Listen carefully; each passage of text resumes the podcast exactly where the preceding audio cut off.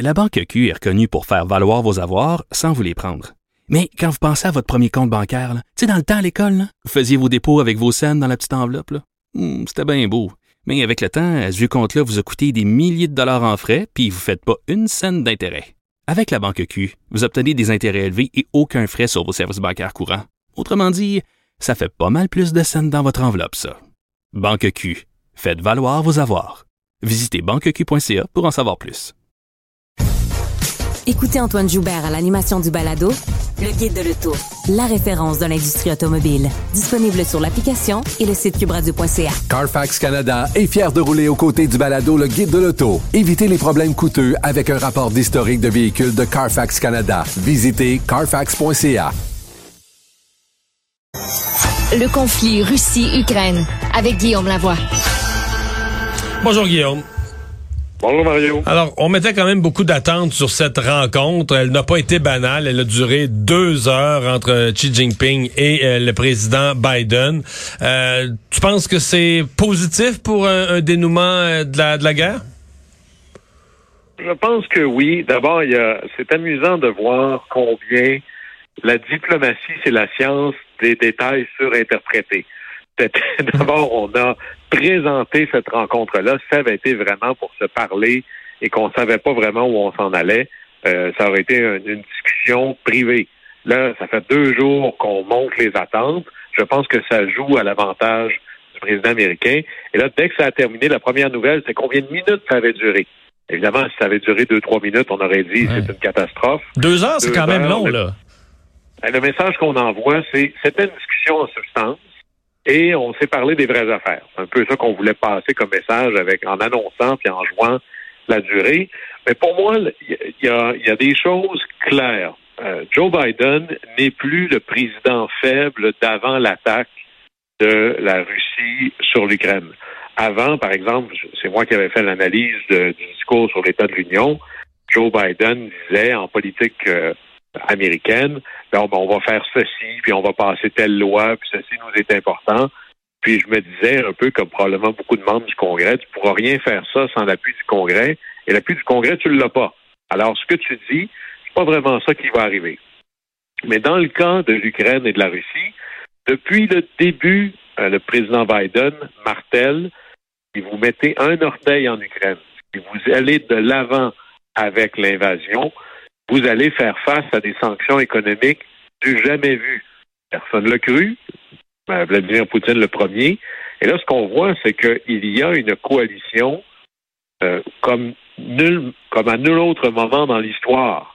Il y a une exclusion économique de la Russie comme à nul autre moment dans l'histoire. Alors là, Joe Biden dit à la Chine, attention, si vous essayez de contrecarrer nos efforts en donnant à la Russie des armes, de l'argent, bref, en, en contrecarrant nos sanctions, vous aussi, vous allez avoir des sanctions. Alors, qui est-ce qui va risquer de croire que Joe Biden et le reste de l'Occident, cette fois-ci, euh, ne fait que le dire sans être capable de le livrer? Alors, la Chine doit se dire, moi, je suis une nation commerçante.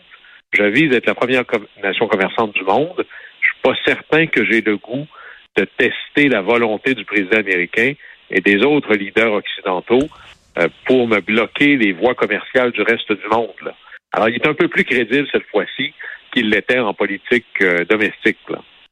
Sauf que là, euh, la question, c'est est-ce que la Chine repart de là avec une bon une, une prudence à pas trop s'en mêler ou un petit coche de plus là, une, une ambition de faire pression sur Poutine pour lui dire regarde là, on serait bien content si tu veux d'ici une semaine si tu peux trouver une porte de sortie honorable puis régler ça, on serait bien content puis en passant, compte pas trop sur nous là pour euh, pour les armes puis le cash là.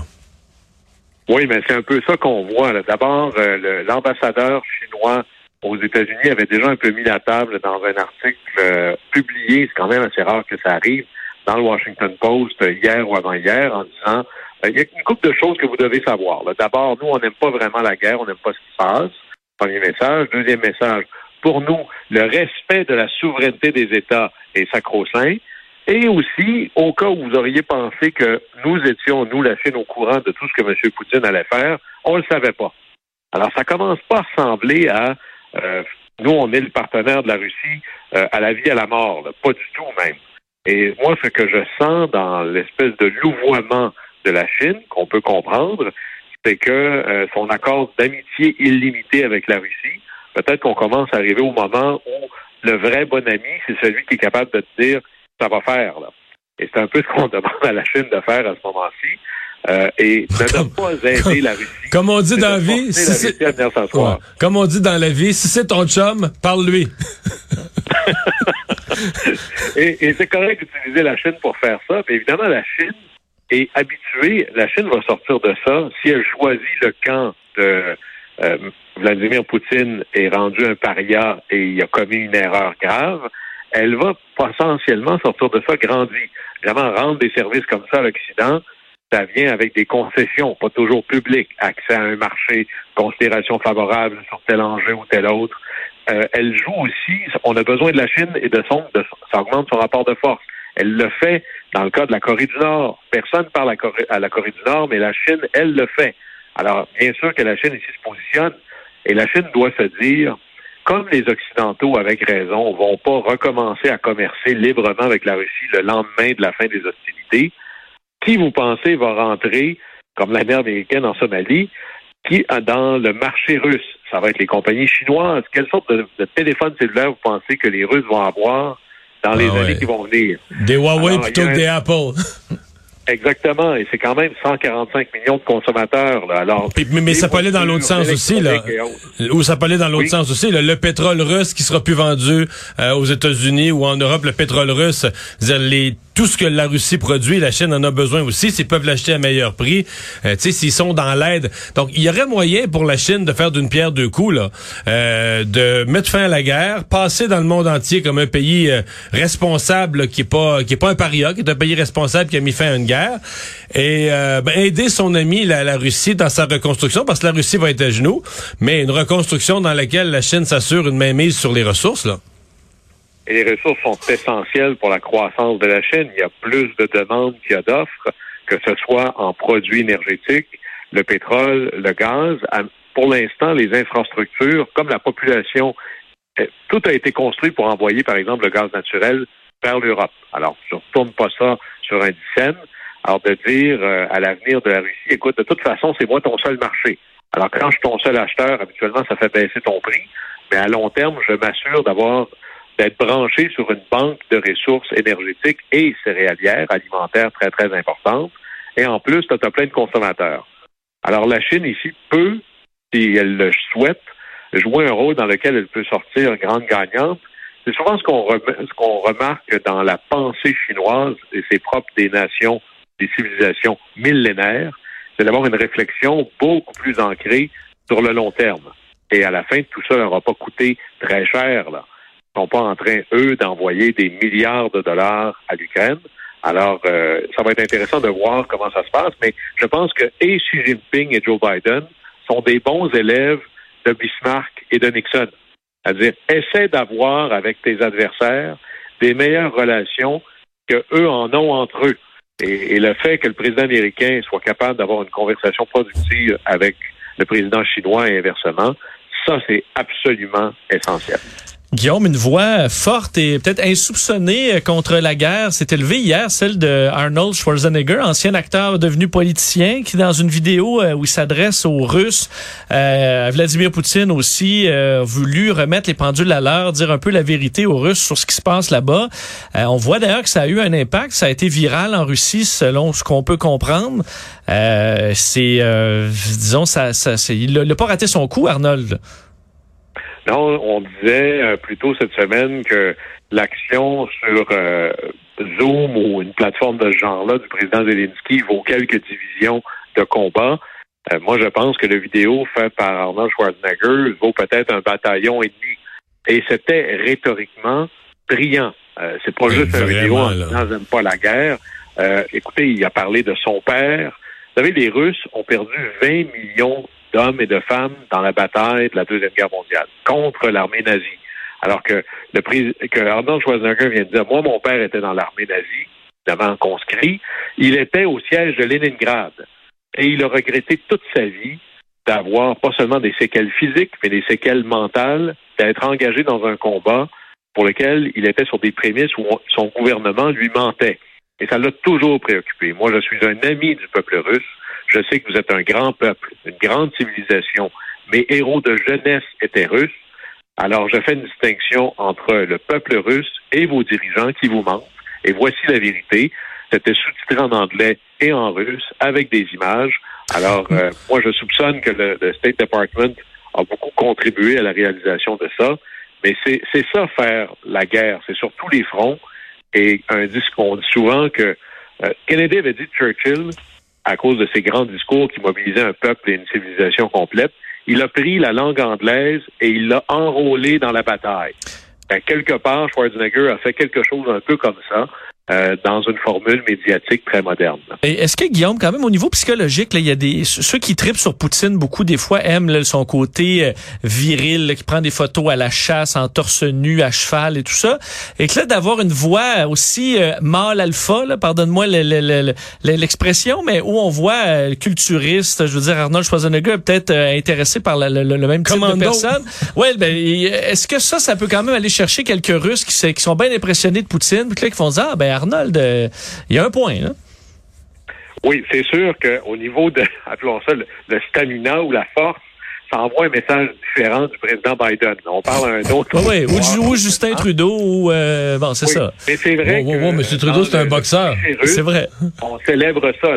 L'image de la Russie, c'est un ours tough, dur, qui domine la taïga. C'est comme ça qu'on le raconte de manière mythique. Ensuite, mythiquement, le Canadien c'est un castor qui travaille, ben, mythiquement, les Américains, c'est un aigle qui domine le ciel. Le mythe russe, c'est l'ours qui domine la taïga. Ben là, Arnold Schwarzenegger, évidemment, qui ressemble un peu à ça. En anglais, on dirait rough and rugged. Alors, euh, ça aussi, ça joue. Il était le bon messager avec le bon message. Et on voit que ça a marché. Les services britanniques commencent à dire que, ouais, finalement, euh, les Russes vont se rendre compte que c'était pas mal plus facile de contrôler tous les toutes les sources d'information dans les années 30, 40, 50, et voire même un peu plus qu'aujourd'hui, où il y a plein de, manières de transmettre l'information électronique qui échappent au pouvoir euh, totalitaire. Parce que hier, on imaginait, euh, je ne sais pas à quoi ils ont accès, mais on imaginait deux jeunes soldats russes de 19 ans assis dans le camion, euh, qui savent déjà pas exactement pourquoi ils sont là, puis qui comprennent pas exactement ce qui se passe, qui écoutent le discours d'Arnold Schwarzenegger, là, c'est sûr qu'ils se regardent sur le siège du truck après en voulant dire ouais je sais pas hein je sais pas qu'est-ce qu'on nous qu'est-ce qu'on nous raconte exactement pour est-ce qu'il y a la vérité dans tout ça mais c'est un message peut difficilement laisser quelqu'un indifférent là il y a quelque chose qui est difficile à vérifier. Moi, j'ai pas d'expérience militaire, mais les experts militaires américains commentent la chose et qui voient aller l'armée russe disent tous, et c'est quelque chose qui doit se sentir uniquement quand on a cette vaste expérience, que les euh, que la, la l'armée russe ou les soldats russes n'ont pas l'air animés du désir de vaincre. Là. Ils promènent pas le couteau entre les dents, que le moral est probablement aux chevilles. Et il y a même des rumeurs que par hasard, hein, il y en a un qui a, renversé, ça arrive tellement souvent, le réservoir d'essence de son char d'assaut. Ah bon, ben là j'attends les ravitaillements. Alors, quand tu n'es pas animé du désir de vaincre, comme les présents, comme le sont les Ukrainiens, à la fin, moi je je change pas d'idée là-dessus c'est le plus décidé des deux qui gagne. Et là-dessus, la volonté, le désir de vaincre, clairement, est dans le cœur et la tête des Ukrainiens et pas du tout du côté russe qui doivent se qui doivent aussi se demander pas juste qu'est-ce qu'on fait là, mais c'est qui le général qui a planifié une bataille comme ça, là? Parce qu'ils doivent se trouver pas mal moins équipés face à des missiles qui leur tombent sur la tête, alors qu'on leur a dit euh, en, en Ukraine, là, ou bien vous allez être accueillis par des héros, ou oubliez pas, vous êtes l'armée russe, personne ne peut vous battre ils doivent trouver le temps long. Là. On n'a plus de temps, mais en une minute, euh, qu'est-ce que tu retiens de ce, ce grand rassemblement dans un stade, ce discours devant des gens? On comprend qu'il étaient des, des convoqués là, euh, de Vladimir Poutine ce matin à Moscou.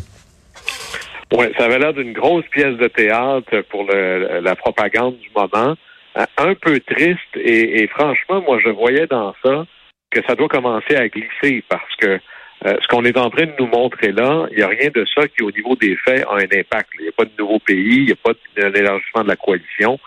Euh, il y avait presque des images de Deuxième Guerre mondiale là-dedans, où tout le monde s'est fait dire, soyez là pour applaudir le leader parce qu'on prend une photo, mais personne n'a l'air d'y croire vraiment. Euh, moi, ça me faisait penser à Tarak Aziz. Les plus vieux ont souvenir, c'était le vice-premier ministre irakien. Et pendant que tout le monde à la TV voyait l'armée irakienne se faire dégouiller par la coalition menée par les États-Unis, lui était à CNN en disant, regardez combien on est en train de gagner. Ça ressemblait un peu à ça quand même. Merci Guillaume, bonne fin de semaine. Bon plaisir.